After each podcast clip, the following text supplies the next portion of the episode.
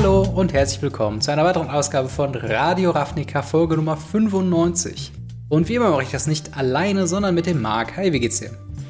Hi, mir geht's gut. Ich habe mega Bock auf die Folge und oh, äh, ja. wird lustig.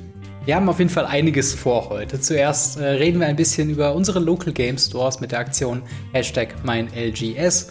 Danach haben wir eine ganze Flut an News bekommen im Summer of Legends, wo wir euch einen kleinen Überblick erst geben und dann im Speziellen auf Modern Horizons 2 und auf Dungeons and Dragons Adventure of the Forgotten Realms Previews eingehen werden. Was für ein langer Titel. Äh, zu guter Letzt haben wir dann noch ein paar Fragen von euch im Ask Us Anything. Ich weiß nicht, warum hier Everything steht, aber ihr wisst, was ich meine. Also eure Fragen an uns. Und äh, bevor wir loslegen, möchten wir euch kurz darauf aufmerksam machen, dass wenn ihr das Ganze auf YouTube schaut, könnt ihr uns gerne beide abonnieren. Das ist einmal Gamery, zum anderen ist es MTG Blackset, wo der gute Marc Legacy äh, Content macht, Unboxings, Produktreviews, alles, was ein guter Magic-Spieler so wissen sollte. Dann, wenn ihr das auf Spotify hört, könnt ihr uns da gerne folgen, genauso bei Apple Podcast.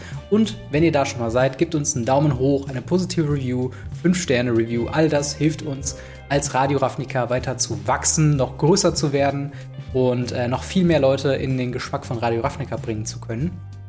Wenn ihr dann uns persönlich was äh, mitteilen wollt, haben wir da zwei Wege. Zum einen Twitter, bei mir ist das at Gamery, bei dir ist das at MTGBlackset, richtig? Ja. Und wenn ihr uns gemeinsam anpingen genau. äh, wollt, dann at Radio Ravnica. Außerdem haben wir das Discord, wo ihr uns auch direkte Fragen stellen könnt für eben den Podcast. Und zu guter Letzt wollen wir noch mal kurz auf finanzielle Unterstützung eingehen. Das geht über patreon.com slash gamery. Dort habe ich nämlich jetzt angefangen, seit Folge 92, glaube ich, äh, die Podcasts als Video in Videoform in voller Länge hochzuladen. Das heißt, wenn ihr da und meistens einen Tag früher, das hängt immer davon an, äh, davon ab, wie äh, schnell ich mit dem Schneiden hinterherkomme. Auf jeden Fall gibt es da quasi die Videos in voller Länge, den gesamten Podcast zu sehen und hören in der Regel einen Tag früher als alle anderen für einen kleinen Betrag. Das hilft uns, unsere Produktion ein bisschen zu professionalisieren. Wir können davon dann halt ein bisschen profitieren, was Beleuchtung angeht, was Soundequipment angeht, was Software angeht oder zumindest ein bisschen was von den Kosten, die wir schon reingesteckt haben, wieder runternimmt. Also dementsprechend wären wir euch da unfassbar dankbar, wenn ihr uns da finanziell unterstützen könntet. Aber mit den ganzen Sachen vorneweg äh, ja, fangen wir an mit dem ersten Thema und das ist Hashtag MeinLGS. Marc, was hat es denn damit auf sich? Ähm, Hashtag MeinLGS ist eine Aktion von magicblocks.de. Äh, Kollegen auf YouTube und Blogger und super guter Channel. glaube ich. und genau. Und tatsächlich ist es so, dass ähm, die Aktion hauptsächlich auf Twitter läuft.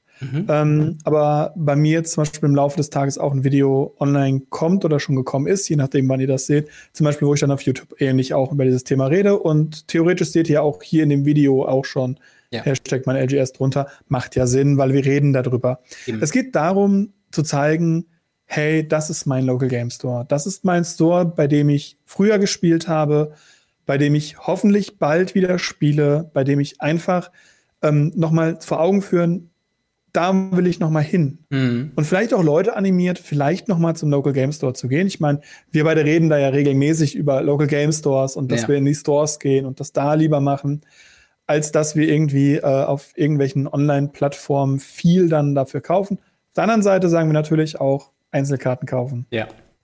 Das ist halt da immer die Waage.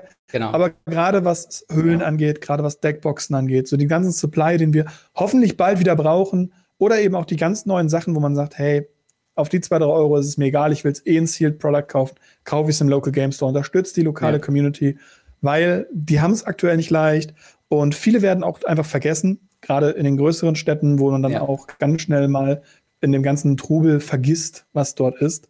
Und diese Aktion soll so ein bisschen darauf aufmerksam machen, so, das sind unsere Local Game Stores. Viele schicken auch, äh, also haben auch Bilder dann hochgeladen mhm. und äh, verlinken dann auch ihre Local Game Stores und so weiter. Und ja, das ist äh, ganz cool und ähm, da wollten wir kurz mal drauf aufmerksam machen. Auf jeden Fall, es ist eine super coole Aktion und du sagst schon vollkommen richtig, gerade zur Pandemiezeit, alle Einzelhandelsläden haben davon schwere Verluste eingeheimst und äh, euer LGS höchstwahrscheinlich auch. Ähm, und das ist halt, wie, wie, du schon sagst, einfach eine gute Sache und der, der, der Punkt mit den Kosten, ich würde da ganz kurz gerne noch mal mehr drauf eingehen, denn es ist wahr, dass die meisten Sachen teilweise teurer sind bei Local Game Stores äh, als halt äh, Online Card Market oder wo auch immer ihr bestellt. Ähm, der Gegenzug ist allerdings, dass ihr bei Card Market oder Amazon oder was weiß ich, Otto.de äh, halt eben nicht zockt. Und seht es quasi diesen, diesen Aufpreis, den ihr auf Einzelkarten, wenn der Laden sie führt, auf Produkte wie Deckboxen oder Spielmatten und so weiter. Dieser Aufpreis quasi in die Community gesteckt wird. Weil eben ohne diese Local Game Stores fände kein Pay-per-Play statt. Und das haben wir jetzt natürlich jetzt nach über einem Jahr Pandemie ein bisschen auch aus den Augen verloren, dass das einfach eben noch was ist, was sehr wichtig uns allen ist. Äh, Gerade wenn wir immer wieder hören, wie räudig dann doch äh, Arena dann auch sein kann, auch was Turniere angeht. Ähm, dementsprechend, wenn es, also solange es in einem, in einem nachvollziehbaren und guten Rahmen ist, also wenn es jetzt nur so ein paar Euro sind, würde ich sagen, komm, packt ein. Aber wenn es jetzt natürlich, wenn ihr das Gefühl habt, ihr werdet über den Tisch gezogen, dann ist es natürlich wieder was anderes, aber davon reden wir natürlich. Genau, wir reden ja von den positiven Aspekten, Voll. eben dass viele Spieler von uns dort auch ein Zuhause hatten, wo man Leute kennenlernt, wo man Freunde kennenlernt, wo man Co-Hosts kennenlernt. Ja. Und ähm, hat bei mir ganz gut funktioniert bisher. Ja, und ähm, da ist es tatsächlich so, dass man einfach einen Ort hat, wo man hingehen kann und der kostet halt Miete, der kostet äh, Nerven. Manche Kunden kosten Nerven, kann ich aus eigener Erfahrung sagen. Ja. Aber er kostet eben auch Zeit und alles drum und dran und vor allem kostet sowas Geld. Ja. Und das muss man halt wieder reinholen und dementsprechend ist es halt so, dass Produkte ein bisschen teurer sind, weil Online-Leute haben halt diesen Laden nicht oder müssen mhm. den nicht supporten oder ähnliches. Und deshalb supportet euren Local Game Store. Zeigt auch, wenn ihr selber wisst, okay, ihr habt einen Local Game Store, den ihr schon supportet, kommt auf Twitter, schmeißt ein Bild von eurem Local Game Store hoch, mhm. macht den Hashtag rein und sagt, hier, das ist mein Local Game Store, da und da und da. Vielleicht findet ihr einen neuen Local Game Store auch in der Gegend, den man auch mal noch nicht mhm. gesehen hat und denkt, hey, was ist denn überhaupt in meiner Gegend? Das geht natürlich auch. Ja, und vor allen Dingen ähm, kommt auch äh, dann rum und, und könnt es auch weitertragen als Twitter. Also geht in die Facebook-Gruppen, wo ihr seid, geht in die Communities, in die WhatsApp-Gruppen und äh, tauscht euch ein bisschen aus. Also die meisten davon kennen wahrscheinlich schon unseren Local Game Store, aber macht da, auch ruhig, macht da auch ruhig Werbung für, wenn ihr dann in eurer Community irgendwie da sitzt und merkt, irgendwie, jetzt gerade geht da so eine Aktion rum mit Local Game Store. Ähm, einfach mal rumfragen, ob wir da irgendwas, äh, ob ihr da irgendwas machen wollt. Äh, Marc, willst du ein bisschen oder wollen wir ein bisschen auf unsere Local Game Store Geschichten eingehen? ja, also äh, äh, ja, ja. Local Game Store ist also von mir Fischkrieg Siegen. Ja. Ähm, War es immer, also der einzige gute Local Game Store, den ich hatte. Und äh, hoffentlich wird es für immer sein, aber das weiß man ja nie. ja. Aber ähm, ja, mitten in Siegen, äh, ich bin da auch angestellt für die Leute, die es noch nicht mitgekriegt haben. Das heißt, hin und wieder mal trefft ihr mich da auch vor Ort. Und ähm, ja, dementsprechend äh, kommt vorbei, wenn ihr quatschen wollt, wenn ihr was holen wollt, wenn ihr ja. Irgendwie was braucht, ruft vorher natürlich an. Das ist halt aktuell, je nachdem, welche Stadt man ist, ein bisschen andere Bedingungen. Mhm. Ähm, aber ja, da haben wir uns auch drin kennengelernt. Das haben wir ja, schon mehrfach genau, gesagt. Ja, stimmt. Ja, da genau. haben wir uns tatsächlich kennengelernt und ja auch da vorher schon äh, auch Franziskus. Äh, also von daher ist es halt wirklich so ein Ding, das meine ich halt mit diesem Community-Ding. Also wenn man halt da in dem Austausch mit den Leuten ist und da halt wirklich jede Woche hingeht. Auf einmal merkt, lernt man dann neue Leute kennen. Bei mir ist das tatsächlich ja so, ich bin ja nach Berlin gezogen, äh, haben auch viele Leute schon mitbekommen. Und da war wirklich meine erste Adresse, war halt wirklich der Local Game Store, um halt Kontakte zu knüpfen, weil die Leute kommen hierher. Es gibt größere Spielgruppen, die halt bei FNM dann irgendwie Modern zocken. Es gibt kleinere unter der Woche, die damals Pionier gezockt haben. Und äh, so kann man halt auf so einer, fast schon auf so einer Makroebene und auf einer Mikroebene quasi Leute kennenlernen und dann halt auch eben persönlich kennenlernen. Und ich bin tatsächlich traurig, dass das halt momentan einfach stattfindet, weil Absolut. man dann auch in der neuen Stadt auch so ein bisschen das Gefühl hat, so, okay, man hat keinen Anschluss, alle Freunde sind zu weit weg und so. Und das ist halt dann einfach ein sehr ermunterndes Gefühl zu wissen, dass man, sobald es wieder geht, eben diese Anlaufstelle wieder hat. Ähm, und von, von, meiner Seite aus, ich war jetzt bisher nur in zwei. Ich weiß, in Berlin gibt es einige und da äh, hat ja der äh, Ladenbesitzer von deinem Local Game Store hat mir letztens sogar noch eine Liste gegeben mit Läden, die ich mal abchecken muss, auf die ich auf jeden Fall noch eingehen möchte. Äh, also ich mal hingehen will und mal gucken, wie es da aussieht. Aber wo ich bisher war, war der Funtainment. Den gibt es, glaube ich, auch in München. Ähm, das ist ein relativ äh, genau. äh, großer Laden und auch sehr, sehr, sehr gut eingerichtet. Also ich kann mir schon sehr, sehr gut vorstellen, dass da halt Turniere zu spielen sehr viel Spaß macht. Bin ich selbst noch nicht zugekommen. Ich wäre dann immer beim Turniere spielen beim anderen Spieleladen, der halt wirklich so heißt. Ähm, Und dementsprechend, also ich bin da auch, also mit Funtainment bin ich ein bisschen mehr im Kontakt, weil die sehr präsent auch auf Instagram sind und da schreibe ich dann regelmäßig mal an, hey, habt ihr da und da Booster noch da? Habt ihr, ich glaube, Challenger, die Challenger-Decks habe ich da zuletzt gekauft. Habe ich halt gefragt, hey, legt mir mal zwei auf Seite, ist super easy und äh, super nette Leute auch. Also ähm, von daher, das sind so momentan meine, aber ich berichte mehr, sobald es mehr zu berichten gibt an dieser Stelle. Genau, du kannst dir ja theoretisch auch schon mal, je nachdem, wer es auch äh, auf Twitter noch rumtwittert, äh, ja. äh, sogar schon Bilder davon angucken.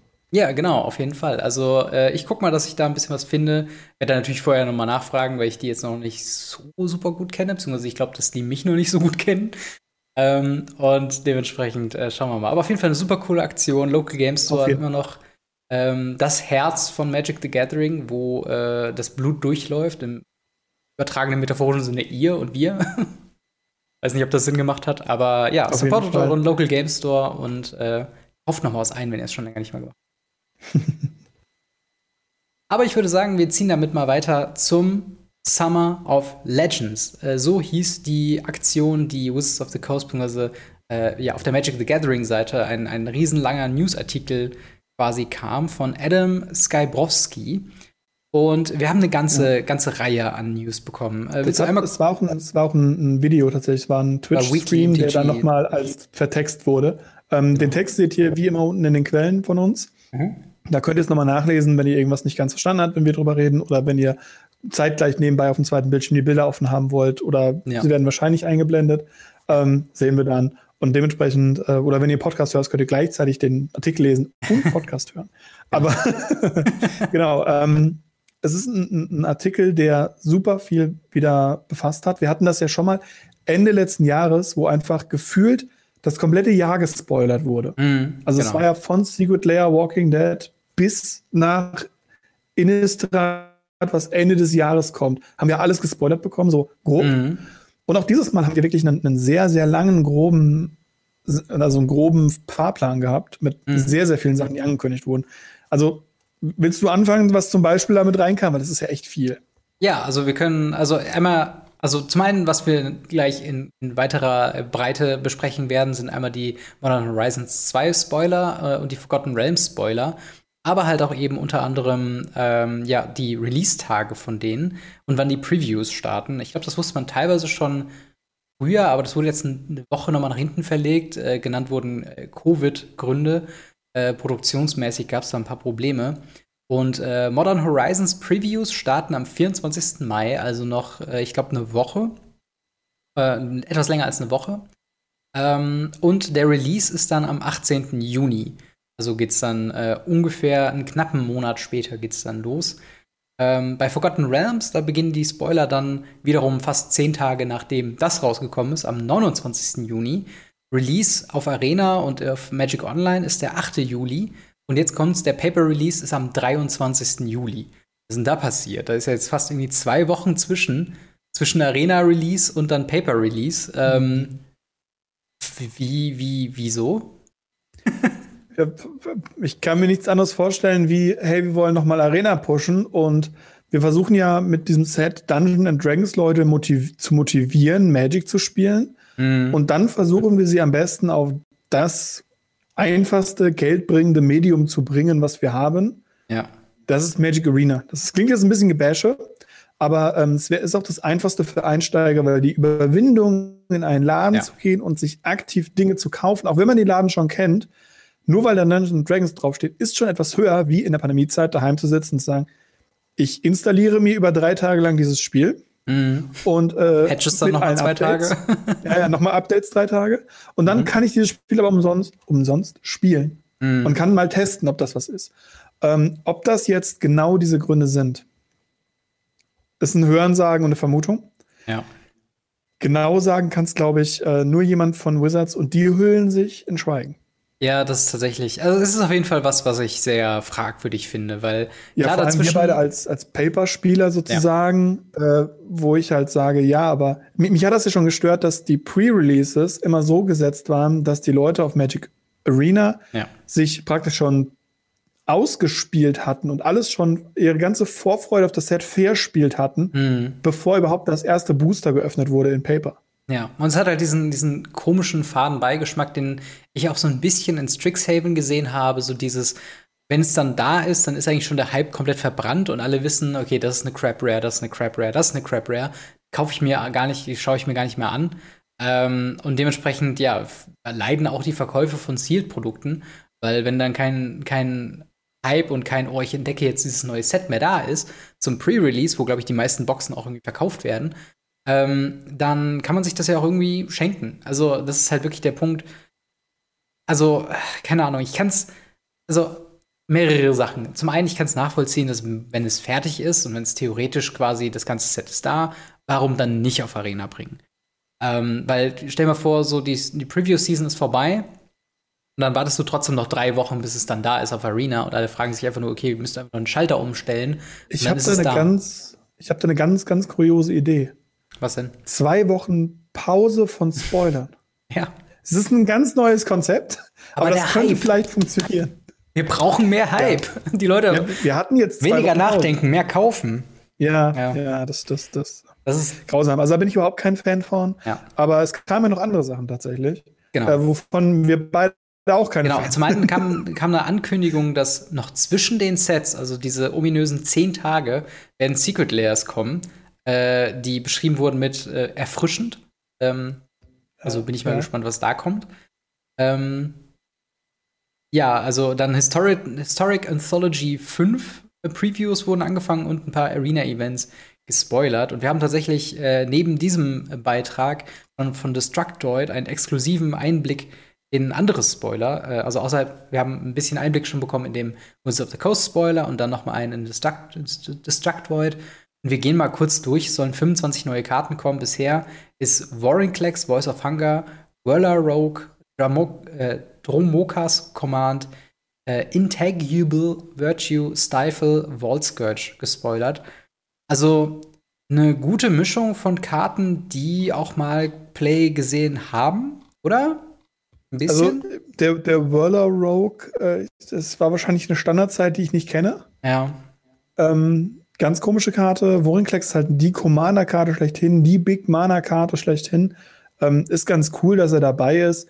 Ähm, er ist kein Phyrexian, was mich stört, weil Phyrexian haben wir als Typen jetzt. Mhm. Und er ist kein Phyrexian. Und äh, ich verstehe nicht, warum man den Typ einbaut und dann nicht auf die Karte draufdruckt, die offensichtlich ein Prätor ist und damit Phyrexianer. Aber, aber, sie, ähm, aber die, die, Karte ist doch schon geprintet worden, ne? Dann müssten sie ja quasi retconnen zu Phyrexian.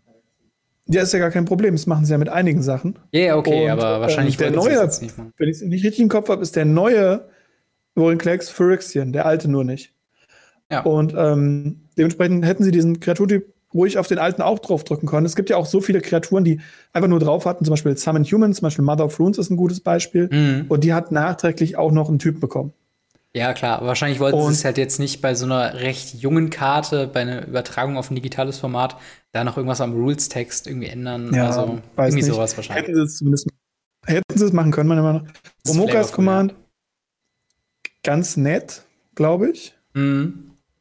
Ähm, Der sieht so ein bisschen Boggles Play, also daher kenne ich ja, sie. Okay. Äh, also vor damals, als man noch Modern gespielt hat in Läden. Ähm, da hatte ich das, glaube ich, zweimal im Sideboard. Das ist so von Green-White Strategien eine ganz nette Sideboard-Karte, macht relativ viel. Ähm, aber ja, ist jetzt nichts, was neue Decks äh, entspringen lässt, glaube ich. Genau. Dann hast du das Virtual. Das Virtual wird, glaube ich, einen größeren Einfluss haben, als wir ihm Credit geben. Ja, das kann sein. Weil ähm, man darf ja nicht vergessen, dass wir jetzt Strixhaven neu rausbekommen haben und da die Lore-Holes eben haufenweise Spirit-Token-Creatures bekommen haben. Ja. Und wenn ich so einen 4-3 fliegenden Wachsamkeits-Spirit beschwören kann für drei Mana, mhm. das klingt schon gut. Auf jeden ähm, Fall, klar.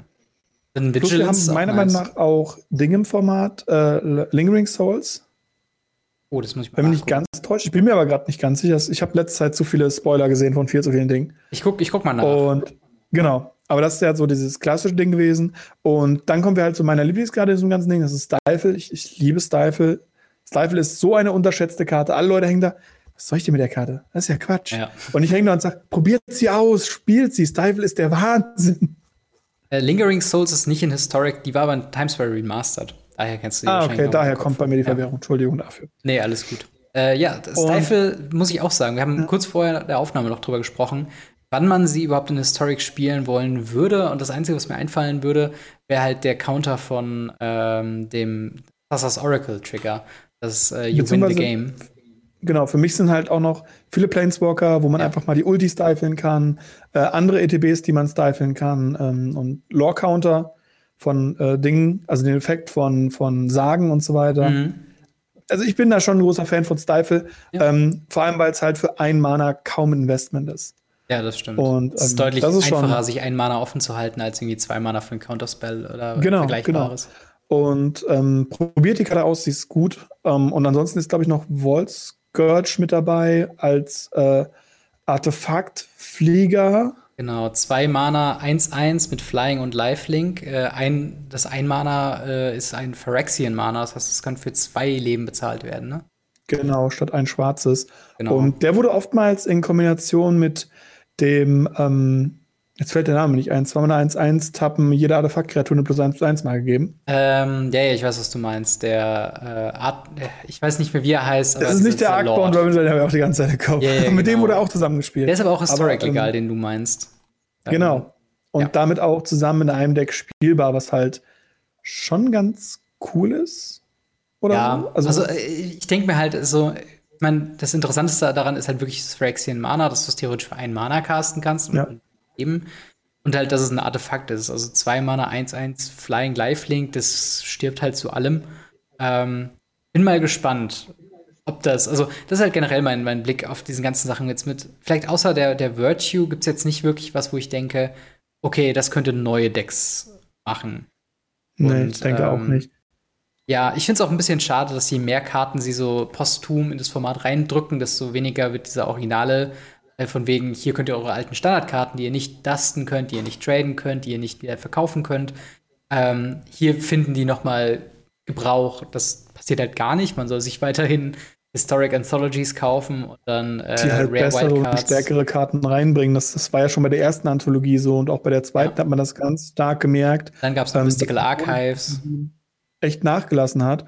Und gerade jetzt, wir haben nur noch vor gar nicht so langer Zeit über die vierte Anthologie gemeckert. Ja. Äh, berichtet, Entschuldigung, berichtet. ähm, aber jetzt ist schon die fünfte dann in der Mache, wo ich mir denke, warum? Das ist ein bisschen viel, aber gut, ja. das sagen wir aktuell bei fast allem. Und ja, wie gesagt, dann kamen ja noch ein paar von den anderen zusätzlich, weil wir eh bei Arena sind, noch ein paar Arena-Events. Ja, genau. Das, ähm, ja. das kommt wieder, äh, ich glaube, das Interessanteste ist, dass wieder Jumpstart kommt.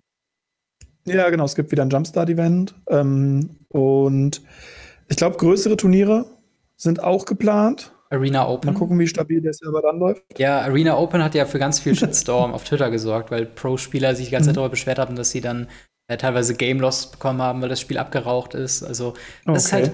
Das ist halt das Ding, ähm, diese ganzen Anthologies, was du gemeint hast, wie schnell das oder, oder wie, wie schnell da neuer Content kommt und wie schnell die da neue Sachen einbauen. Das wäre ja alles schön und gut, wenn ich nicht das krasse Gefühl hätte, dass äh, das Arena-Team massiv überfordert ist mit Arena. Weil so viele Bugs, wir haben letzte Woche auch schon darüber berichtet, dass einfach Karten gebannt werden mussten oder gebannt, suspended werden mussten für Historic äh, League Weekend, weil äh, sie einfach nicht richtig funktionieren. Und sie haben nicht, anscheinend nicht die Zeit, das zu korrigieren. Und dann haben wir ja noch mal über den Spectator-Modus vor längerer Zeit berichtet, wo dann das Zitat im Raum stand, äh, okay, das Arena-Team, das sind dieselben Leute, die sich darum kümmern würden, die ähm, ja jetzt die jetzt gerade neue Karten einarbeiten. Und solange das immer noch, wenn das dieselben Leute sind, die auch technische Probleme lösen, dann äh, würde ich gar keine Hoffnungen aufbauen, dass das sich in irgendeiner in der nächsten Zeit äh, verbessert. Also wenn jetzt halt ja, genau. nochmal neue Karten reinkommen über Anthology und Co. Pff, deren Job möchte ich auch nicht haben. Nee, echt nicht. Plus es gab ja sogar einen ähm, einen Code, den man aktuell eingeben kann bei Arena als mhm. Subvention für äh, irgendwas, was auch noch down gegangen ist. Weil die Quests ähm, konntest du nicht einsehen. Liefen irgendwie eine ganze Zeit lang nach Strixhaven nicht und jetzt gibt es dieses äh, Restorative Burst äh, Code-Ding. Genau, Restorative Burst, dann kriegst du, glaube ich, 2000 XP, ja. wo ich mir auch dachte, so, das könnte was Cooles sein ja, und ich kriege XP. Das Mastery Pass Gedöns, ähm, mhm. also, von dem ich auch komplett abgesehen habe. Also, fand ich auch ja. etwas, etwas sehr traurig, was da ähm, ja. bei rumgekommen ist, sage ich mal. Aber sehr viel besser ist ja eigentlich, dass Wizards of the Coast auch Local Game Stores supportet. Äh, in welcher Form denn eigentlich? In äh, ganz vielen verschiedenen Formen und Farben. also, ähm, es ist so, dass die Local Game Stores erstmal wieder mal eine Promo bekommen. Es gab ja zu Zeiten von Ikoria gab es ja diese, diese Promo mit dem Hangerback Walker, der auch in dem Godzilla Artwork gemacht wurde. Und es gab damals die Bring a Friend ähm, Promo, die eben dafür gesorgt haben soll, dass man nochmal den Local Game Store ein bisschen pusht. Mhm. Zur selben Zeit oder zur ähnlichen Zeit haben die Local Game Stores auch oder kurz danach eine Menge Mystery Booster geschenkt bekommen. Displays, ähm, die normalen, die die Local Game Stores eben bekommen haben, mhm. ähm, die sie dann von Wizards geschenkt bekommen haben, um diese dann zu verdraften und in Events zu machen und so weiter und so fort. Praktisch genau dasselbe macht Wizards jetzt wieder, was ich großartig finde und wirklich, wirklich gut finde. Und zwar ist es so, dass wir von Wizards, also nicht wir, sondern die Game Stores, von Wizards eine Promo bekommen. Und zwar ist das Fabled Passage, also auch eine, mhm. eine spielbare Karte. Voll. Das ist keine, keine Crap-Karten. Das ist eine Standardkarte, die noch länger im Standard ist, weil sie jetzt in M21, glaube ich, ein Reprint die nochmal hatte sogar. Ja. Genau. Ähm, plus, sie wird ja auch im Pioneer gespielt. Sie wird im Historic gespielt, aber das ist irrelevant. Ähm, und sie ist wirklich eine gute Karte. Die auch noch in Old Border. Mhm. Und Foil. Und sieht gut schön. aus.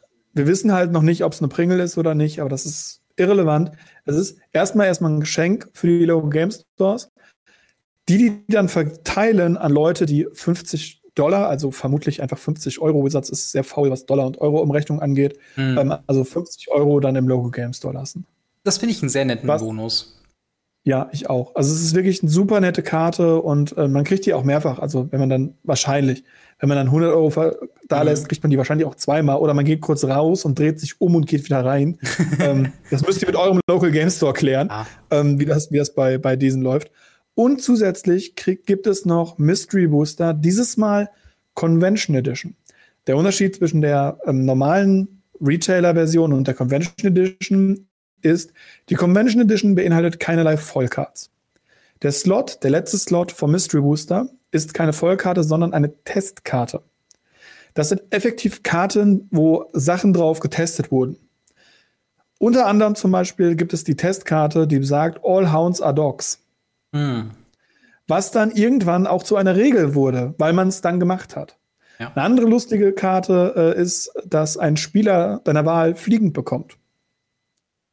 Ja. Auch eine super lustige Karte, auch wenn man sie im Angriff benutzen kann und dann, okay, fliegen kannst nicht und so weiter. Super, super cool. Oder meine Liebling, also ihr merkt schon, ich, ich mag die Karten wirklich, Voll. weil wir haben die auch damals in, in Bologna noch auf einem der letzten Grand Prix tatsächlich Spiel, gespielt und gedraftet und haben wirklich Spaß damit gehabt. Mhm. Und ähm, meine Lieblingskarte war Control Players Win Condition. das ist eine Kreatur, die jede Runde stärker wird, die man im Spiel ist. Also umso so, länger man im Spiel ist, umso stärker ist die Kreatur. Die wird, und wenn man sie Turn 20 spielt, ist sie dann auch schon eine 2020, aber man ist ja in seinem 20. Ja. Zug. Das, das ist Super cool, ja. Karten, Erinnert einen die sehr viel in diesen, in diesen Silver Border fallen, ja. sondern sie sind halt wirkliche Testkarten. Die sind fürs Draften cool, die sind fürs Cuben cool. Es, ich habe gehört, dass auch Commander-Leute sagen, okay, sie haben ja einen schwarzen Border. Ja. Warum nicht? Und, das, ähm, das, ist halt das Ding. Sie sind halt super, super witzig und dann, glaube ich, am ehesten noch an, an Unstable, äh, Unsanctioned. Äh, ja, genau, dieses, diese Silberrahmen, aber sie haben halt ja. keinen Silberrahmen. Sie haben ja theoretisch einen schwarzen Rahmen, weil sie sind ja auf, auf eine Karte praktisch virtuell draufgedruckt. Es, genau. sieht, es sieht großartig aus und sie sind Sie sind cool und sie machen ganz viel anders. Und was viel wichtiger ist, die Convention Edition Booster waren unendlich teuer. Was sind da ähm, so die Preise gerade? Äh, 60 Euro für einen Booster. Ja. Was, was ist vergleichbar teurer? Und äh, in so einem Display sind, so in diesem Display sind 24 ja. Booster drin. Kannst du einmal zusammenrechnen, das ist eine Menge Geld für ein Display. Definitiv. Das lag aber daran, dass man die eben nur auf Conventions bekommen hat. Mhm. Und äh, wenn man da, wenn man gedraftet hat mit diesem Set, kam dann eben der Judge an.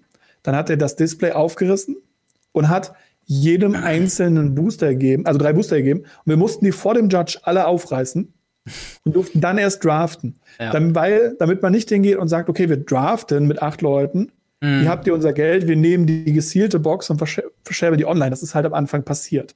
Oh, yo. Und ähm, dementsprechend musste da reagiert werden. Ich finde es jetzt einen super coolen Move, weil die Dinger gab es halt auf Grand Prix. Mhm. Was gab es letztes Jahr nicht? Grand Prix. Ja, ja, klar. Das, das heißt, da müssen ewig viele Neuprix sein, ja. Meiner Meinung nach. Ja, wahrscheinlich. Wahrscheinlich auch zuhauf.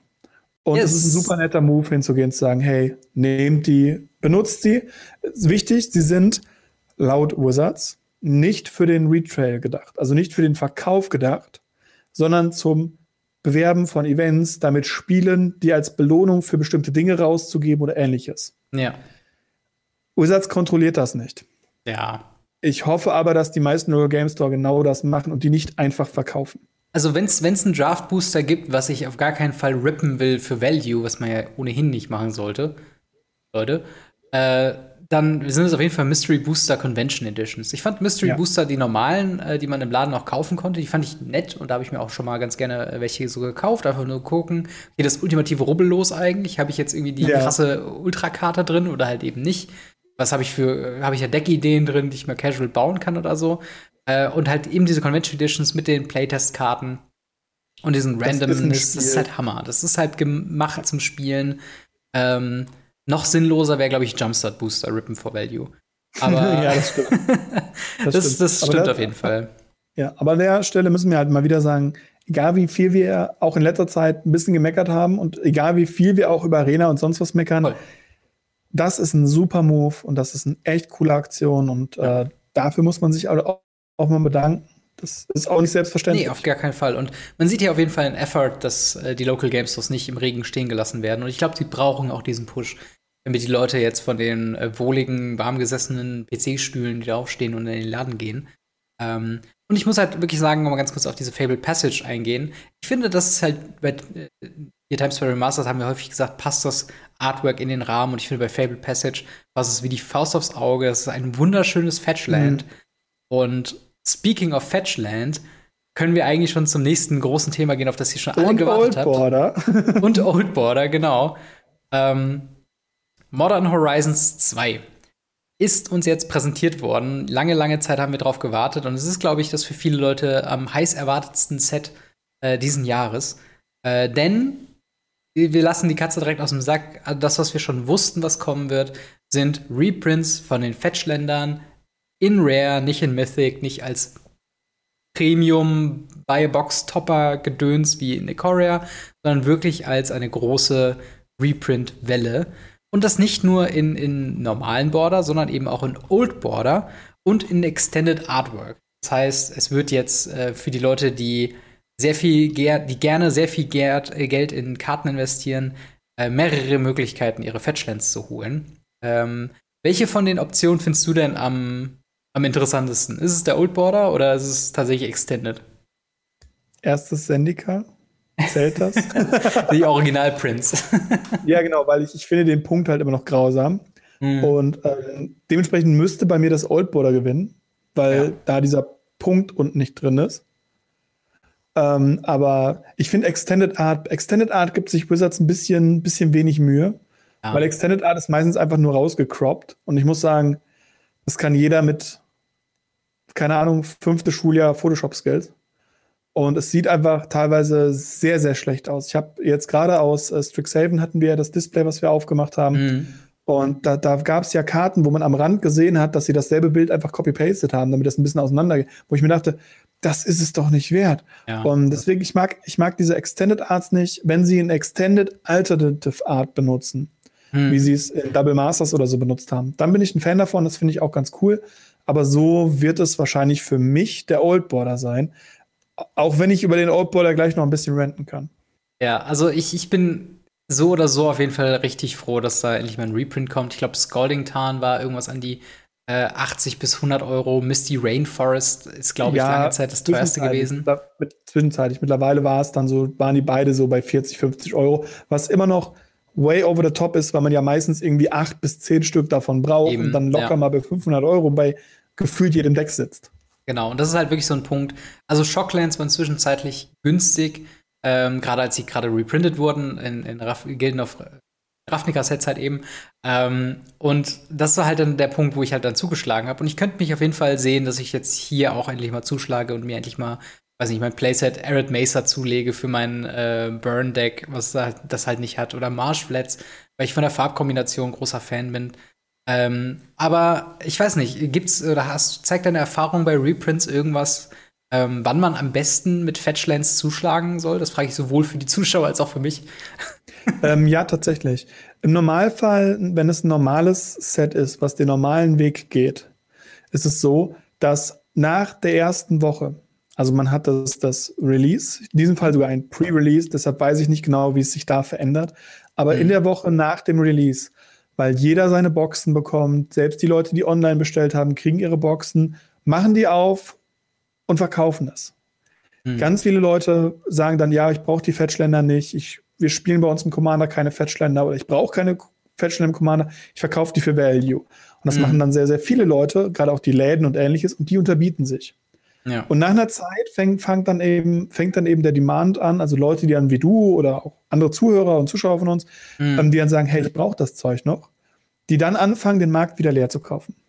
Ja. Und ähm, dementsprechend meistens ist es so, eine Woche nach Release. Also das ist immer das, was ich sage, so dann ist es, dann settelt sich das und danach, mhm. meistens in der zweiten oder dritten Woche wird es dann teuer. Fun Fact, auch aktuell zu sehen an der, ähm, an der Witch aus, mhm. äh, aus Strixhaven, die jetzt nach knapp anderthalb Wochen oder zwei Wochen, wie lange haben wir mhm. Strixhaven? Mhm. Zwei Wochen oder drei Wochen? So eine Handvoll Wochen, ja, zwei Wochen, ja. glaube ich. Und äh, jetzt ist sie mittlerweile halt von 1,50 Euro auf 6, 7 Euro hoch. Mhm. Und davor war sie halt die ganze Zeit für 1,50 Euro überall verfügbar. Und jetzt spielen die halt ganz viele Decks und jetzt fangen die an hochzugehen. Bei Fetchländern weiß man, die werden gespielt und ähm, ja. sie werden ja auch in ganz vielen verschiedenen Versionen da sein. Genau. Sie werden in Old Border da sein, sie werden in Extended Art da sein, auch in, in Foil und was nicht alles. Ja. Also Foil mit Shooting Star werden Border. Ja, das ist halt wirklich so ein Punkt, ne? Da könnte ich ein bisschen ähm also da finde ich es, glaube ich, ziemlich nice, dass es jetzt so Optionen gibt wie Collector Booster, Bundle und Set Booster, einfach nur, weil ich weiß, mhm. dass sehr viele Leute sich diese Produkte schnappen werden, sie rippen werden. Es wird ein Set sein, was jetzt nicht wie Times Square Remastered einmal gedruckt und dann ist es weg, sondern es wird nach Demand geprintet, soweit wie ich das weiß. Ja. Ähm, und selbst da könnte ich mir vorstellen, mir eine Bundlebox zu holen, weil ich weiß, äh, dass die Karten da drin, die sind auf jeden Fall was für meinen, für meinen Modern Pool. Und ähm, genau. weil das ist halt das eben der weißt große, du jetzt natürlich auch. Ja. Du darfst damit nicht rechnen, dass das Zeug günstig wird. Nee, natürlich ähm, nicht. Also die, die, wenn ich mir angucke, also wir haben persönlich bei uns im Local Game Store kein einziges Pre-Release-Kit vorbestellt. Mhm. Weil wir uns nicht gedacht haben, dass irgendjemand bereit ist, 70 Euro für ein Pre-Release auszugeben. Ja, das ist krass. Also Preise Und, ähm, bin ich auf jeden Fall mal gespannt, wie das so sein wird. Ja, also ich, ich, halt auch. Ich halt auch. Vor allem, weil es halt ja wirklich die ganze Zeit vorhanden sein soll. Ja. Und ähm, ja, Aber was ihr bekommt, wenn ihr eine, eine, Box zum Beispiel kauft, genau. ist eine, eine, eine Spoilerkarte, mit der ich gerade anfangen würde und wo ich dann in meinen Rant übergehen würde, ganz kurz. Sehr gerne. Und zwar bekommt ihr eine Buy a Box Promo und zwar den Sanctum Prelate. Mhm. Das ist eine Karte aus Conspiracy 1 oder 2. Conspiracy Take the Crown. Ich glaube, das ist. Also 2. Ja. Und ähm, das ist eine Karte, die ist super mächtig, spiele ich im Death in Texas. Ich, sie hat nichts im Modern verloren, aber das ist eine andere Sache. Ähm, sie ist super mächtig, sie macht so viele Grün-Weiß-Decks. Das Grün-Weiß-Heliod-Deck wird durch die Decke gehen. Mhm, und ich glaube auch. Naja, du spielst sie gegen Boggles und sagst eins und Boggles weint. Und ja, ja, auch. Oh, also das, es gibt Decks, die dagegen praktisch fast schon Auto-surrendern können. Ja. Und ähm, die ist nur als Buy-a-Box-Promo da. Das hatten wir ja schon mal. Und gerade wenn es eine Playable ist, finde mhm. ich das gefährlich. Das erinnert mich halt an, ähm, wie hieß diese Karte, die dir Timebox gegeben hat? Äh, Nexus of Fate. Genau, Nexus of Fate, was ja Der Albtraum meiner Nächte. Und dazu gibt es diese Boxtopper nur im Old Border. Mhm. Und auch wenn ich den Old Border in Times by Remastered gefeiert habe, er hat mir Nostalgie-Kicks gegeben und ich finde ihn schön, muss ich sagen, in einem Format, wo es darum ging, jegliche, also man konnte früher sagen, okay, ich spiele modern, also alles ab da, wo sie den New Border eingeführt haben. Mhm. Warum muss ich in dieses Format jetzt Old Border Karten explizit reinprinten? Das macht für mich keinen Sinn. Das ist ja eine, eine optische Sache. Du kannst ja theoretisch das äh, Conspiracy Sanctum Prelate ähm, einfach dir dann nehmen. Ähm, also das yeah, finde ich gar nicht aber, so schlimm, weil ich halt auch Nostalgie-Fan bin. Ja, genau. Aber ich, finde es halt, ich finde halt für das Format, für das moderne Format. Es ist unpassend, definitiv. Den alten Frame zu nehmen, finde ich super unpassend. Und es nimmt auch von Time Spiral unendlich viel weg. Also ja. Also Time Spiral, dieses, diese, diese Zeitgeschichte, dieses Old Border, das ging, diese, diese Zeitreise, die man damit gemacht hat, das war großartig. Es war eine super Idee, es war super durchgeführt. Und dann schlagen sie sowas rein, mhm. wo ich mir denke, sie hätten so viel cooleren Stuff machen können. Und wenn sie alles überall, keine Ahnung, den, den New Frame genommen haben, hätten, den, äh, den Time Spiral Frame oder irgendwas anderes genommen hätten, nur nicht schon wieder Old Border, nur weil sie gemerkt haben, oder wahrscheinlich es wussten, dass ganz viele Leute darauf stehen, diesen Old Border zu haben und das einfach kaufen werden für ja. den Old Border. Das, das, das, ich, ich finde das eine ganz, ganz ätzende Sache, dass die damit halt für mich Time Spiral super entwerten. Ja, das stimmt. Also Irgendwo hätte man sich's denken können, weil dafür ist der zu ikonisch und ich glaube, dafür ist auch die positive Reception diesen alten Border entgegen halt einfach zu groß, um den nur einmal zu bringen und dann nie wieder. Aber es wäre schön gewesen, wenn das so ein Remastered-Ding geblieben wäre. Ähm, Oder mal ein bisschen Zeit dazwischen gewesen ja. wäre. Das wäre natürlich das auch stimmt. nice gewesen. Und was ich auch nicht verstehe, ist, warum machen wir da nicht einfach direkt wieder den Old Border? Komplett. Na, das, es gibt also, jetzt keinen Grund. Das hat ja, also das hat ja eine Funktions- Geschichte. Darüber haben wir ja schon bei Times Square Remastered geredet, dass es natürlich eine Nostalgie und ein stilistischer Rahmen ist. Aber es ist halt ja. immer noch kein, ähm, also der, der, der aktuelle Border, so wie wir ihn haben, er hat halt eine, eine, eine Leserlichkeit und eine Barrierefreiheit, die halt der alte Border nicht bieten kann. Ähm, aber ich muss tatsächlich sagen, ich glaube, Sanctum Prelate wird es auch regulär in Modern Horizons 2 geben.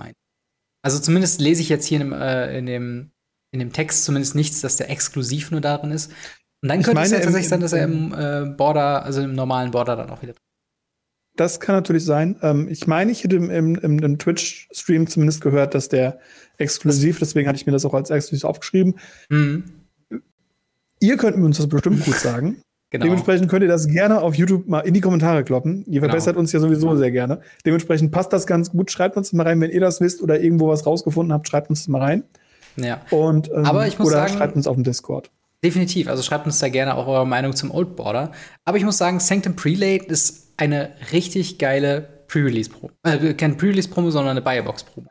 Weil die Karte selbst aktuell so um den 24 Euro, 30 Euro drumherum ist. Und dann ist es noch eine Special Edition im Old Border in Foil. Es das reicht ja, drück mal, oben auf, drück mal oben auf Foil, schau dir an, was die Karte in Foil kostet. Ja, yeah, natürlich. Und das Und, ist halt ähm, das Ding. Das ist grausam. Aber ich sehe sie halt auch in, äh, sehr spielbar, also zu 100% in Humans, zu 100% in Modern Death, Death in Texas. Einfach nur, selbst einfach in Creature-Based Decks. Sag, du spielst das Turn 3, sag 4, dann kannst du schon nicht mehr äh, gesweept werden, sozusagen. Und äh, es gibt so viele Sachen, wie wir schon eben meinten, mit Prowess-Decks gegen Boggles. Das Ding auf 1 und dann hast du halt Ruhe, sozusagen. Also, das ist wirklich eine sehr, sehr starke Geschichte, die da jetzt zu Modern kommt. Und das ist ja auch der Catch an Modern Horizons ist ja wirklich, dass viele Karten, also alle Karten, die jetzt da drin sind, egal ob sie schon vorher äh, irgendwo anders mal drin waren, die werden jetzt hiermit offiziell modern legal. So genau. auch die nächste Karte. Die, ähm, ja, ich bin mal gespannt, wie du das findest. Und zwar originaler Counterspell. Äh, zwei Mana, äh, zwei blaue Mana für eine Instant, die einfach nur sagt Counter Target Spell. Also so ein bisschen wie, was war's, Cancel für drei Mana, nur halt jetzt für zwei Mana.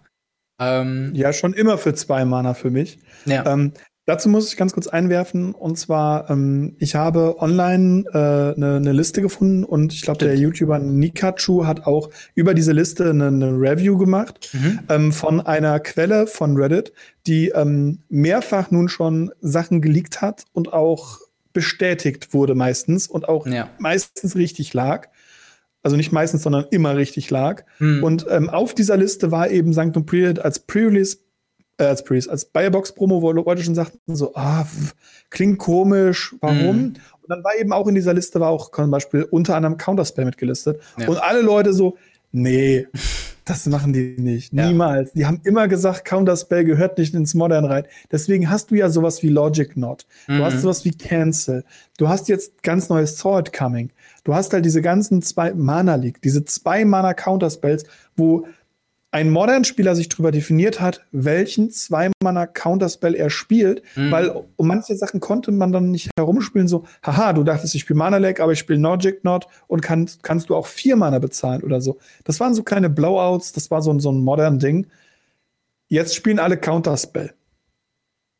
Wobei ich mir nicht sicher bin, ob wirklich alle alle äh, Counterspell spielen werden, weil du hast ja auch Four Color äh, Heliod, ähm, nicht Four-Color Heliod, wie ist es, Escape Shift etc., die dann schon, wo ich mir schon vorstellen kann, dass die vielleicht auf ein, äh, eine dieser Alternativen umschwingen werden, aber du hast recht, alle, alle Decks, die es können, äh, die werden das zu 100% spielen. Es werden also. die meisten sein, weil du darfst auch nicht vergessen, also ich, hab, ich bin ja aktuell mich ganz viel wieder mit Modern-Leuten darüber auch unterhalten hm. und aktuell werden eben auch so, so Dinge wie der Archmage's Char mit Triple Blau gespielt, ja. es wird ähm, natürlich wie eh und je Cryptic Command gespielt mit Triple Blau und die Mana-Basen sind so bunt wie noch nie. Also Basics, ja. was ist das? Und ähm, dementsprechend ist das Doppelblau zu haben, nachdem du die erste Runde Lightning Bolt gespielt hast, null Problem für Modern-Spieler. Und deshalb gibt es für mich zumindest keine, Grund, keine Gründe, warum man das nicht machen sollte. Zusätzlich waren ja auch zum Beispiel Logic Knot und die anderen Counterspells, die ich so genannt habe, die Prive und andere Sachen, mhm. die kosten auch fast alle doppelblau. Ja. Also es ja, ist stimmt. einfach nur straight up jetzt, straight up Counterspell. Du kannst im ja. Early Game nicht drum spielen, du kannst im Late Game nicht drum spielen, du musst reinspielen.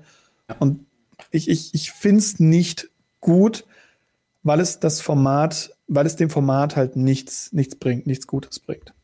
Ja, ähm, ich, ich bin da gar nicht so, so destruktiv quasi daran zu gehen. Also ich finde es, ich glaube, es ist eine ganz gute Möglichkeit, um eventuelle un, also um Decks, die halt einfach kombomäßig halt eben abgehen, halt eine Regel vorzuschieben und das halt auch für einen mhm. effizienten Rahmen zu bringen. Also wir haben in Modern schon echt eine Sachen gesehen in letzter Zeit. Das natürlich immer oh, ja. mit, mit Fire Design und so weiter zusammenhängt. Auch durch Modern Horizon 1, das muss man ja dabei sagen. Auch durch Modern Horizon äh, 1. Und das ist halt zumindest so ein bisschen, keine Ahnung, wie Lightning Bolt gehört jetzt einfach auch Counterspell als ikonischer Spell dazu, in dem man sich einfach Gedanken machen muss, wie geht man daran. Und ich glaube, so ein bisschen wie Lightning Bolt, Fluch und Segen ist halt jetzt auch Counterspell, Fluch und Segen, weil es halt ein bisschen hilft, äh, ja, keine Ahnung, Ad nauseum oder andere Sachen so ein bisschen in Check zu halten und gleichzeitig halt eben, äh, ja, sehr stark und effizient zu sein. Und ich finde vor allen Dingen die Spielweise von Counterspell into äh, Archmage's Charm in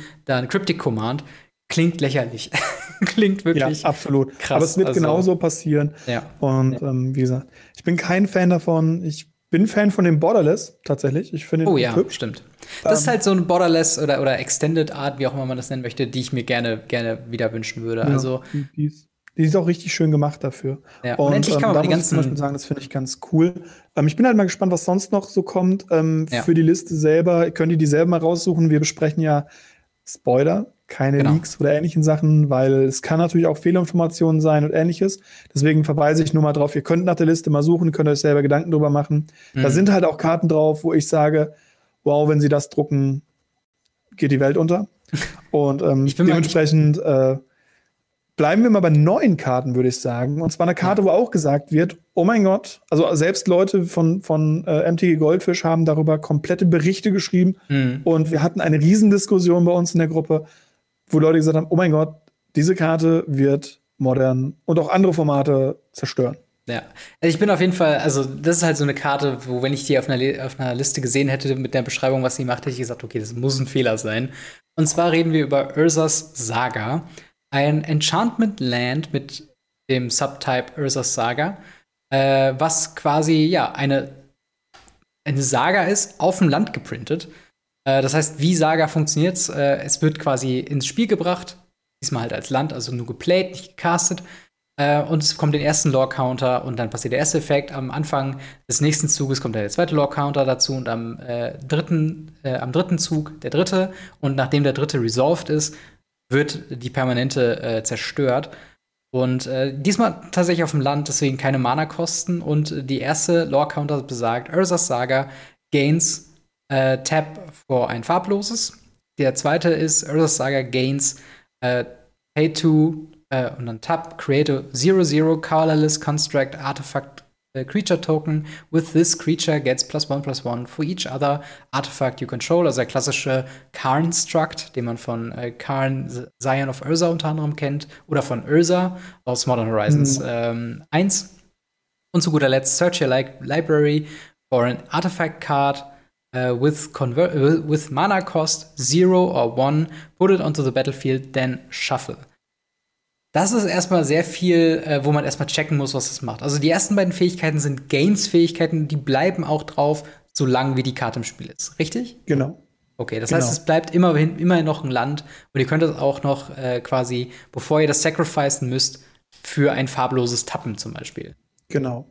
So, ähm, dann, ja, was, was hat es da auf sich mit den äh, nicht Converted Mana Cost, sondern einfach nur Mana Cost von Zero und One? Was ist das? Genau, also tatsächlich hat Wizard ja auch mehrfach äh, in Posts und auf Twitter und sonst wo überall rausgehauen, dass sie sich bei Modern Horizon 2 ein bisschen mehr Gedanken gemacht haben, damit das nicht so busted wird wie Modern Horizon 1. Ja. Und hier sehe ich so einen Glimpse davon. Weil der Unterschied wäre gewesen, mit Converted Mana Cost Zero or One or Less hätte man tatsächlich Lotusblumen aus dem Deck Ja. holen können und sie ins Spiel bringen können. Was bedeutet hätte, man hätte erste Runde ein Mana, zweite Runde ein Dude, dritte Runde ein Black Lotus praktisch im Modern gehabt. Krass. Ja, stimmt. Ah, Das wäre zu stark gewesen. Dadurch, dass Lotusblumen aber nur Converted Mana Cost von Zero hat und keine wirklichen Mana Kosten, Mhm. kann man den mit dieser Karte nicht raussuchen. Ihr könnt damit immer noch Sachen raussuchen für 0 und für, für 1. Ähm, Engineered Explosives, Gravedigger's Cage, Pithy Needle, die ganzen guten Toolbox-Karten, aber eben nicht ein Lotusblumen. Genau. In Vintage hingegen kann man damit den Black Lotus natürlich suchen. Ja, und da gibt es ja, glaube ich, auch Mishras äh, Workshop, was da auch ein bisschen was mit der Karte macht, ne? Genau, die auch noch drei Mana macht. Und äh, ja, das ist ziemlich, ziemlich gut. Und die Karte wird auch für einige Regelsachen noch sorgen. Mhm. Wir haben gestern im, äh, bei unserem Stammtisch unendlich lange darüber geredet.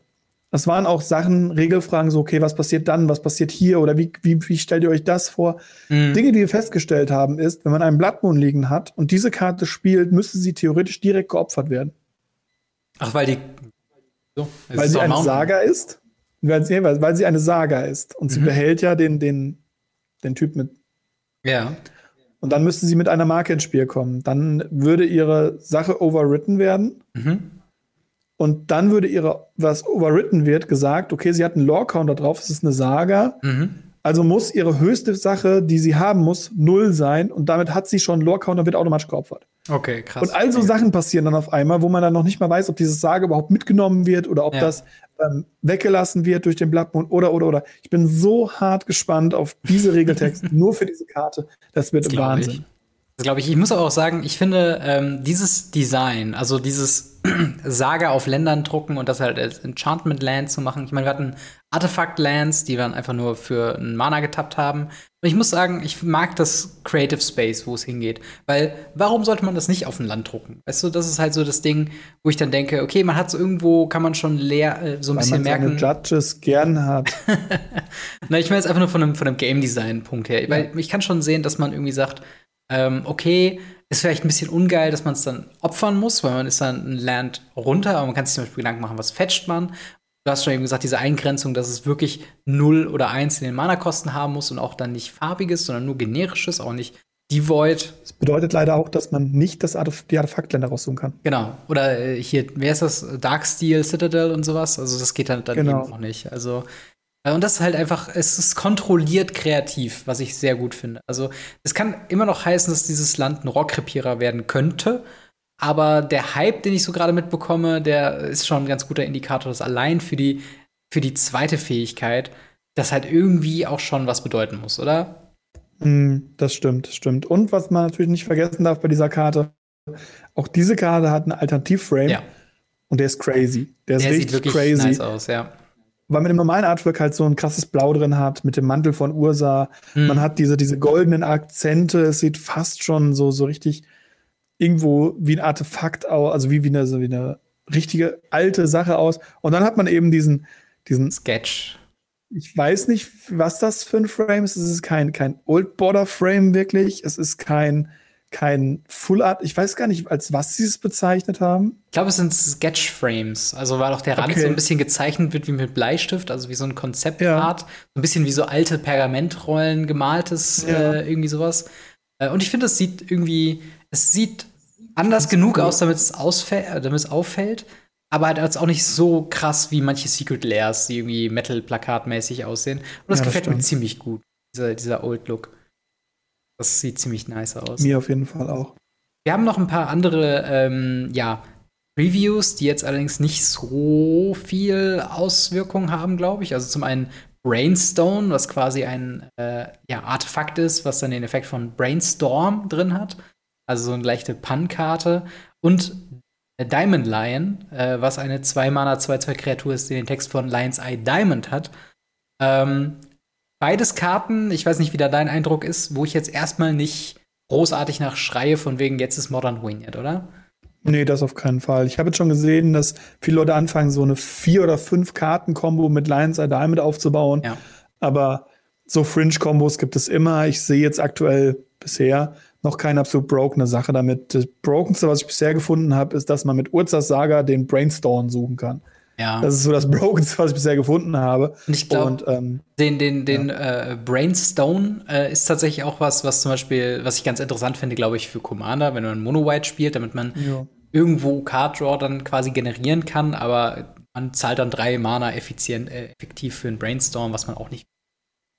Aber ähm, ja, ich würde sagen, soweit mit Modern Horizons 2 Spoiler. Wir kommen natürlich wieder zurück drauf, ähm, ja, sobald wir mehr Karten haben und sobald dann die Preview-Season offiziell losgeht. Bis dahin äh, haben wir ein Set mit den wahrscheinlich längsten Titel, den ich jemals auf dem Magic-Set gelesen habe. Und zwar Dungeons and Dragons Adventures in the Forgotten Realms. So heißt das neue Set. Ähm, und wir haben auch da in diesem Summer-Event-mäßigen äh, Ding ein paar Previews schon bekommen. Ähm, ja, Dungeons and Dragons kommt jetzt zu Magic the Gathering. Ist jetzt auch ein Thema, das hatten wir schon häufiger. Aber wie findest du das? Ist das jetzt was, was du denkst, okay, zwei Sachen, die passen zusammen, die kommen zusammen? Wie sieht es eigentlich aus? Hast du DD-Erfahrung? Kennst du dich da aus? Ja, eine ne Menge tatsächlich. Oh, krass. Ähm, und ich habe es auch schon gespielleitert und ich habe es auch schon gespielt. Und äh, die Spielgruppe, mit der ich damals gespielt habe, die spielt das immer noch jeden Samstag, jetzt seit über wow. zehn Jahren. Also wow. richtig cool. Klar, zwischenzeitlich wurde auch was anderes als DD gespielt, aber ja, DD-Erfahrungen sind da. Und ähm, ich muss sagen, mich hat es gewundert, dass es so lange ja. gedauert hat. Es sind beides Sachen in einem Fantasy-Universum, die sehr nah beieinander gearbeitet sind mhm. und die wirklich auch ein Stück weit aufeinander aufbauen, weil es ist ja tatsächlich so, dass Wizard, also äh, Richard Garfield Magic the Gathering erfunden hat für die Downtimes von Dungeons mhm. and Dragons. Ja. Und es hat und auch Dungeons Dragons auch von Wizards vertrieben wird und und und. Also es hat mich gewundert, dass das so lange gebraucht hat, zumindest für uns Magic-Spieler. Für mhm. die Dungeons Dragons-Spieler gibt es schon ganz lange Artbooks und auch Regelbücher für zum Beispiel ähm, Ravnica, mhm. für Teros und andere Planeten. Ähm, da gibt es schon Regelbücher für, dass man dann auch auf einmal einen Loxodon spielen kann mhm. und ähm, da dann auch äh, die Fähigkeiten nutzen kann, wie Ghost Flame und ähnliche Sachen. Mhm. Was äh, ganz cool ist tatsächlich. Okay. Aber jetzt kommt das eben auch rückschwappend zu uns. Und ich muss sagen, ich, ich, ich, ich bin gehypt. Ich, ich finde es ganz cool. Ja. Ich hoffe ja. mal, dass sie, dass sie viel Flavor reinbringen. Ja, ich hoffe, also ich bin mal gespannt, vor allen Dingen, in welche Richtung das Set gehen wird ähm, Power-Level-mäßig, weil äh, was mir, was mir ein bisschen sauer aufstößt, ich mag Strixhaven Flavor-mäßig, ich mag die Designentscheidung, aber es wirkt mehr wie ein Casual-Set, was auch so, also was zufälligerweise auch im Standard ist, aber eigentlich gibt es nicht wirklich Karten dafür. Äh, dafür profitiert unfassbar krass ähm, Commander davon, Casual-Gruppen und das ist ja auch alles fein. Aber ich hätte halt auch ganz gern ein starkes Set. Und wir haben ein paar Karten schon äh, gepreviewt bekommen. Unter anderem. Bevor wir jetzt die Previews gehen, ich glaube, ja. die Zuschauer und Zuhörer werden bestimmt auch hören. Hast du Dungeons Dragons Ach so. Ich habe äh, die Einsteigerbox gekauft und hatte immer mal ah. vor, das zu spielen. Aber im Großen, also es ist halt das Ding. Bei Pen and Paper macht ja am meisten Spaß, selbst einen Charakter zu bauen, selbst einen Charakter äh, zu spielen, sich wirklich Gedanken zu machen, wie ist der so drauf und so. Ähm, das D&D-Regelwerk, zumindest in diesem Einsteiger-Set, erlaubt das nicht wirklich, ohne 30 Seiten vorher gelesen zu haben, was verschiedene Gruppen machen. Ähm, und wir, wir ich habe das angefangen und wollte es auch spielleitern, aber äh, da hast du ja diese vorgestellten Figuren halt eben drin gehabt. Und es hat mich halt so ein bisschen abgeschreckt, weil alle, also wir hatten schon ein bisschen PNP-Erfahrung, aber, ähm, und wir wollten halt eigene Charaktere bauen, aber das war dann irgendwie dann, dann doch zu viel, um mal eben irgendwie reinzugehen. Und dementsprechend haben wir es nie wirklich gespielt. Aber ich habe die Box noch zu Hause und ich habe auch auf jeden Fall Bock, es irgendwann mal ähm, zu spielen, weil äh, das, das klingt schon von den großen Regelsystemen als einen der, der zugänglichsten und äh, große das Videospiele. das bekannteste, das ja. Nerd-Ding, das, das Stranger was Things alle kennt immer wieder viel. in Verbindung bringt. In ja. jeder amerikanischen Comedy-Show, wenn es um Nerds geht, spielen die Dungeons and Dragons.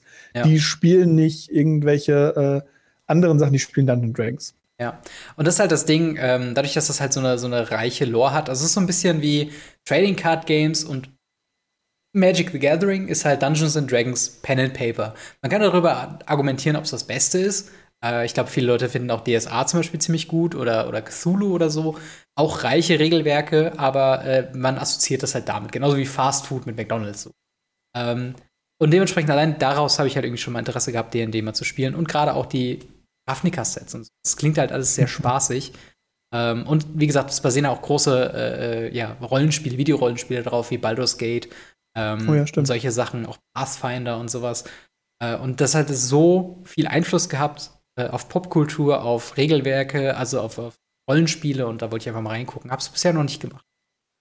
Da möchte ich ganz kurz eine Sache noch einwerfen. Mhm. Und zwar aktuell dürfte noch offen sein ein Survey von Wizards of the Coast ähm, ja. der auch äh, mehrfach geteilt wurde. Ähm, findet ihr auf Twitter, findet ihr auf der Seite von denen und so weiter. Ich weiß nicht, wenn wir es schaffen, verlinken wir den unten, ja, wenn wir dran denken.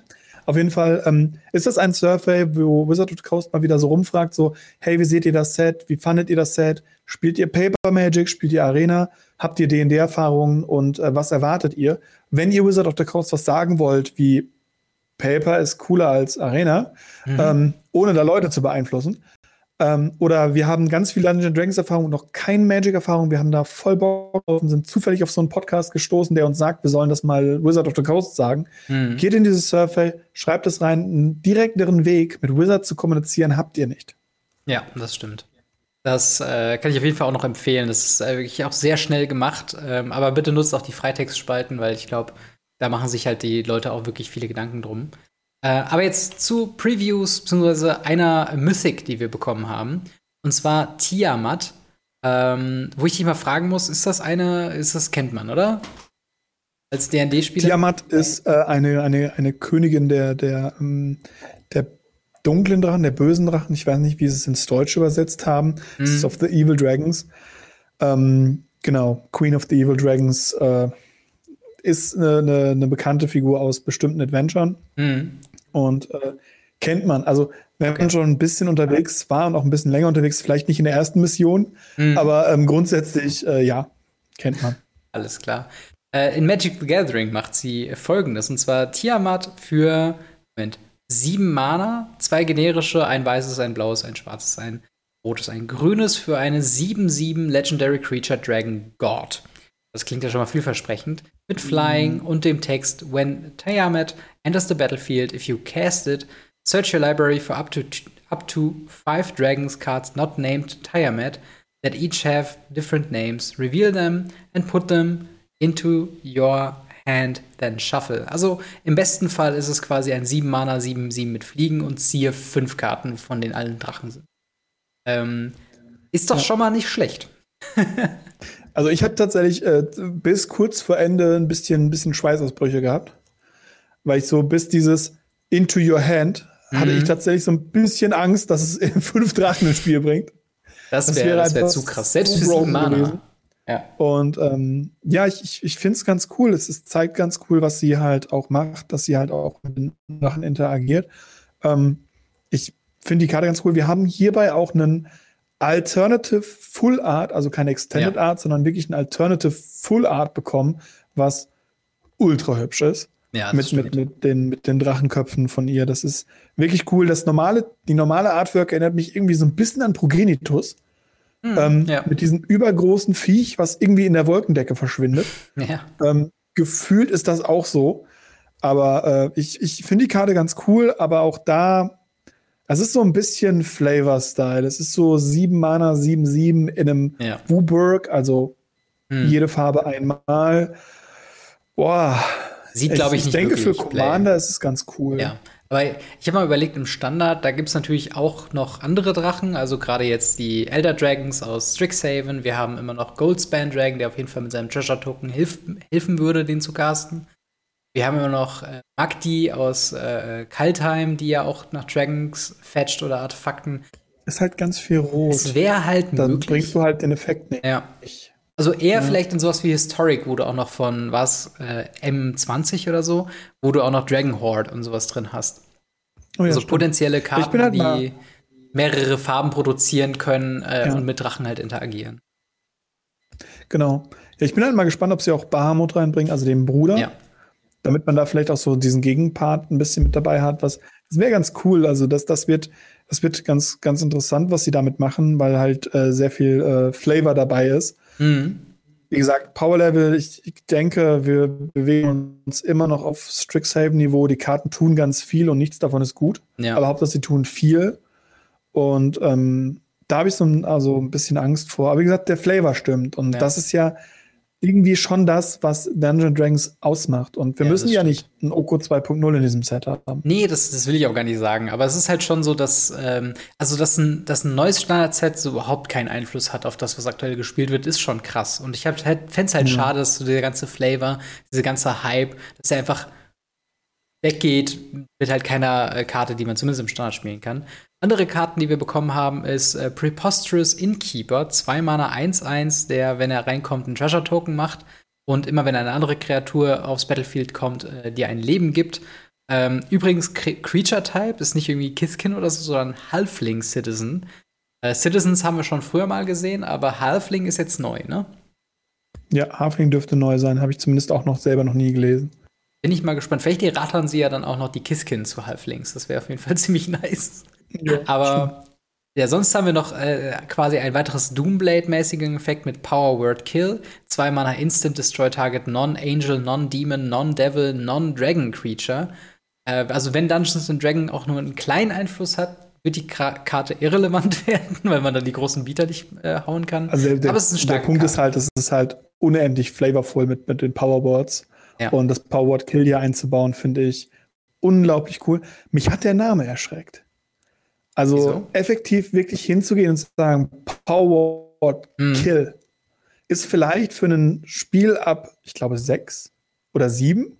Vielleicht ein bisschen krass. Ja, wir haben auch Murder, Ähm, also wir haben schon. ja, genau, wir haben Murder. Murder ist, ich weiß nicht, es kommt halt anders, wenn ich sag so, das klingt wie, wie wenn ich einem Hund sag so, Fass Ja, das an die Kehle. Hat schon das was klingt halt wirklich ja. so, so.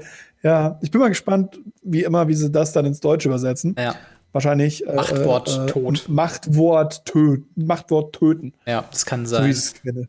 Ganz schlimm. Ähm, Genau. Was haben wir noch? Wir haben noch äh, Portable Hole. Das ist tatsächlich eine, auch eine, Ja. eine coole Ausrüstungskarte. Also Ausrüstung eigentlich, aber hierbei ist es eine, eine, eine Sache, ein. Artefakt für ein weißes Mana. Und wenn es ins Spielfeld kommt, äh, nimmt man ein Nicht-Land-Permanentes, was der Gegner kontrolliert, mit Mana, Mana Value. Zwei oder weniger, solange Mhm. bis das Ding das Spiel verlässt. Also was wie der Glass Casket, Ja. nur für ein Mana günstiger und eben nur für zwei Genau. oder weniger. Und ich, ich weiß nicht, also ähm, es heißt immer so, das wird halt in, in Standard nicht viel Play sehen. Ähm, darüber hinaus hat es wohl aber auch ganz, also ich finde, es hat ganz gute Targets. Selbst in sowas wie Modern. Also nahezu jede Hate Permanent aus dem Sideboard, also sowas wie Rest in Peace oder ähnliches, kriegt man damit eigentlich weg, oder? Findest du schon, dass es Ja, auch genau, was sehr sein kann, Kreaturen. Man kriegt damit Ja. halt keine Planeswalker weg. Drei Mana wäre schon cooler gewesen, aber für ein Mana was mit drei wegzumachen, ist schon ziemlich krass. Six Aber auch- kriegst du damit weg. Zwei ist. Renin Six kriegst du damit Hm? weg. Genau, für Modern kriegst du Six Ja. weg. Ähm, du kriegst äh, Bob weg, also hier ähm, Dark Confidence. Mhm. Du kriegst halt kleinere Sachen weg, wie, wie Mana Dogs, ohne dem Gegner ein weiteres Land zu geben, was für Modern halt super relevant ist, meiner Meinung nach. Weil Mhm. du kannst damit einfach mal einen Mana Dog, der Lano Wave vom Gegner, den man nicht Path to exilen möchte, weil dann hat man nichts gewonnen. Ja. Ähm, den kann man damit halt mal ganz cool rausnehmen.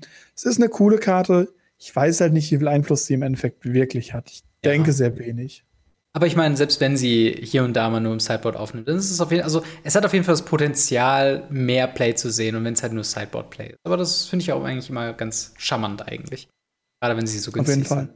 Wir haben sonst noch eine, ähm, ja, eine quasi-Preview bekommen. Also noch kein äh, Text oder sowas. Aber dafür wissen wir schon, wie sie heißen wird. Oder glaube ich zumindest. Und zwar Baleful Beholder. Das ist zum Beispiel eine Kreatur, die kenne ich auch. Beholder. Aber die kenne ich tatsächlich mehr von Doom als von D&D. aber Ja, ja, also die, die Beholder sind so die, die, die ikonischsten Gegner aus irgendeinem Grund sind die hängen geblieben bei den Leuten. Und die, ähm, die gehen auch immer so ein bisschen die, die auch hm? Die gehen auch immer so ein bisschen die Grenze äh, zwischen unfassbar äh, komisch, also komisch von wegen humorvoll auszusehen und tatsächlich total furchteinflößend zu sein. Denn quasi das Kartenartwork, das finde ich schon eher furchteinflößend. Aber wenn ich mir das Artwork angucke von dem Beholder auf der, was ist es? Ähm, auf der Set Booster Box, da sieht es schon mehr so aus wie ähm, der, der also Hauptcharakter von Monster, Monster AG. Ja, ja. genau. Also es ist ganz, ganz interessant. Beholder sind halt dafür super bekannt, dass sie halt super versil sind, was das angeht. Also sie sind immer die, die Sachen, wenn du, wenn du sagst, du irgendwie im D&D-Universum drüber nachdenkst, kommt der Beholder. Mhm. Es gab damals eine, äh, in Zeitschriften gab es ähm, Beholder Sachen, die du mhm. dann auf deine Karten kleben konntest, um einen Beholder zu spielen. Mhm. Da haben neulich auch ein paar YouTube-Kollegen von uns auch noch äh, Videos zugemacht, also Kooperationsvideos, die haben mega Spaß damit gehabt. Ja. Und ähm, da geht's dann halt, äh, also einmal an It's Kind of Magic und äh, Elder Highlander. Mhm. Die haben dazu wirklich eine coole Sache gemacht, gerade was diese, ähm, diese Beholder-Sachen anging.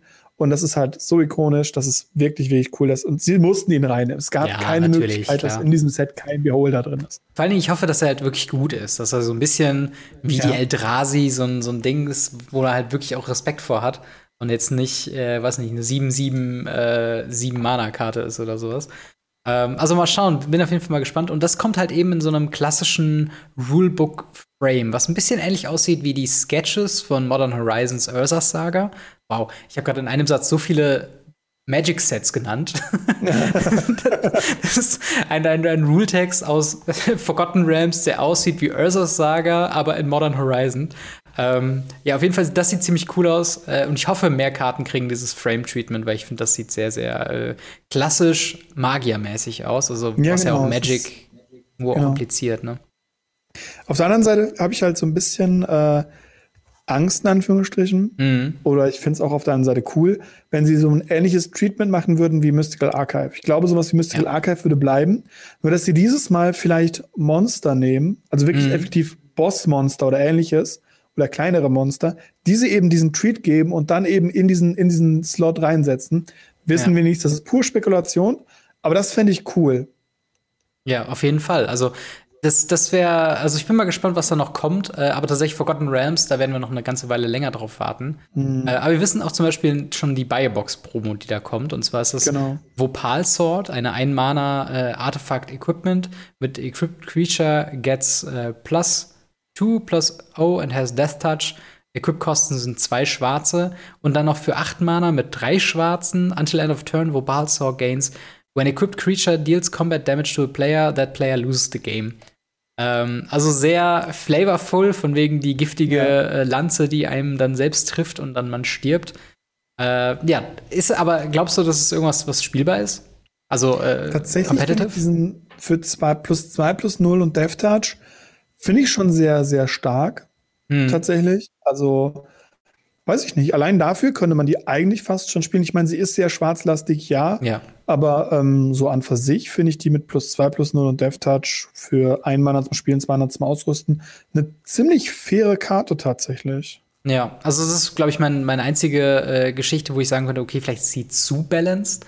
Im Sinne von, dass sie mhm. halt zu wenig macht dafür, was sie halt macht. Aber alleine alternative Win-Condition drin zu haben, ist schon nett.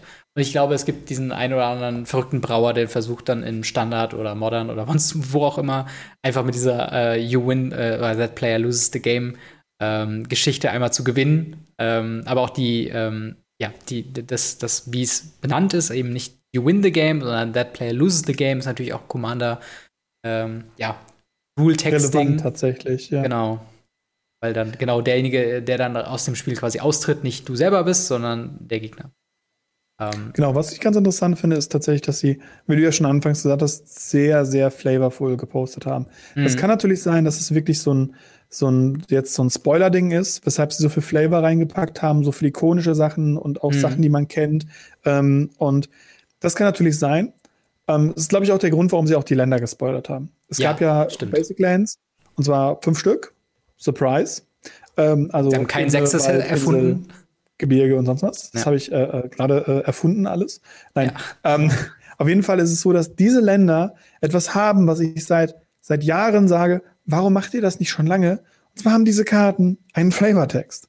Ja. Wir haben, seitdem wir dieses Symbol, dieses Tab-Symbol auf den Ländern rausgenommen haben, haben wir so unendlich viel Platz auf diesen Ländern für einen Stern, einen Tropfen oder Mhm. ein kleines Flämmchen, wo ich jetzt sage, warum nicht einen coolen Flavortext drauf machen, der irgendwas damit zu tun hat oder sonst was. Und das haben sie jetzt tatsächlich gemacht. Das finde ich super, Ja. super cool. Ich auch. Also ich muss wirklich sagen, mir gefällt das sehr gut, weil man so ein bisschen mehr so ein Gefühl hat von der Welt, in der das Ganze spielt. Und das ist natürlich bei D&D schon alles sehr ausformuliert. Also ich glaube, sie mussten nicht einen Satz davon neu schreiben.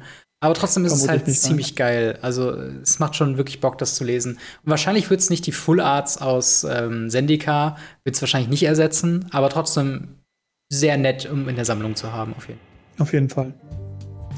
Aber ich würde sagen, damit haben wir schon äh, wirklich viel und lange geredet. Ähm, und wir sind auch ein bisschen in der Überzeit, weswegen wir diese Woche auf Ask Us Anything verzichten wollen. Dafür halt nächste Woche ein bisschen mehr, äh, oder beziehungsweise beim nächsten Mal ein bisschen mehr drauf eingehen. Also stellt weiterhin gerne eure Fragen. Äh, wir kommen da auf jeden Fall früher oder später noch zu.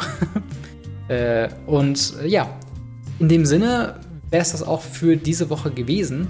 Wenn ihr mit uns diskutieren wollt, wenn ihr mit uns in Kontakt treten kommt, wollt, kommt ins, äh, kommt ins Discord auf der einen Seite, kommt auf Twitter auf der anderen Seite, da gibt es dann at Gamery, at MTGBlackset, at Radio Ravnica, gibt es da äh, unsere Tags, wo ihr uns dann einfach antweeten könnt oder uns irgendwas zeigen könnt. Äh, bei Discord, wie gesagt, da haben wir diesen Channel mit Ask Us Anything, da könnt ihr eure Fragen reingehen und wir picken uns da jede Woche neue raus und äh, besprechen die dann, äh, wenn denn Zeit dafür ist. Ähm, des Weiteren haben wir eben auch Patreon. Da gibt es halt, eben, wie gesagt, den gesamten Podcast in voller Länge in Videoform für euch aufbereitet. Meistens einen Tag früher als äh, alle anderen. Dementsprechend lohnt sich das auch für euch. Und ganz besonders möchte ich da danken der Witch667, die sagt, seitdem ich den Patreon eröffnet habe, eigentlich Goldunterstützerin ist. Und äh, ja, vielen, vielen Dank da an dich. Und auch vielen Dank an dich, Marc, dass du auch diese Woche wieder dabei warst. Immer wieder gerne. Und dann hören wir uns bzw. sehen wir uns nächstes Mal wieder. Haut rein, bis dann. Ciao. Ciao, ciao.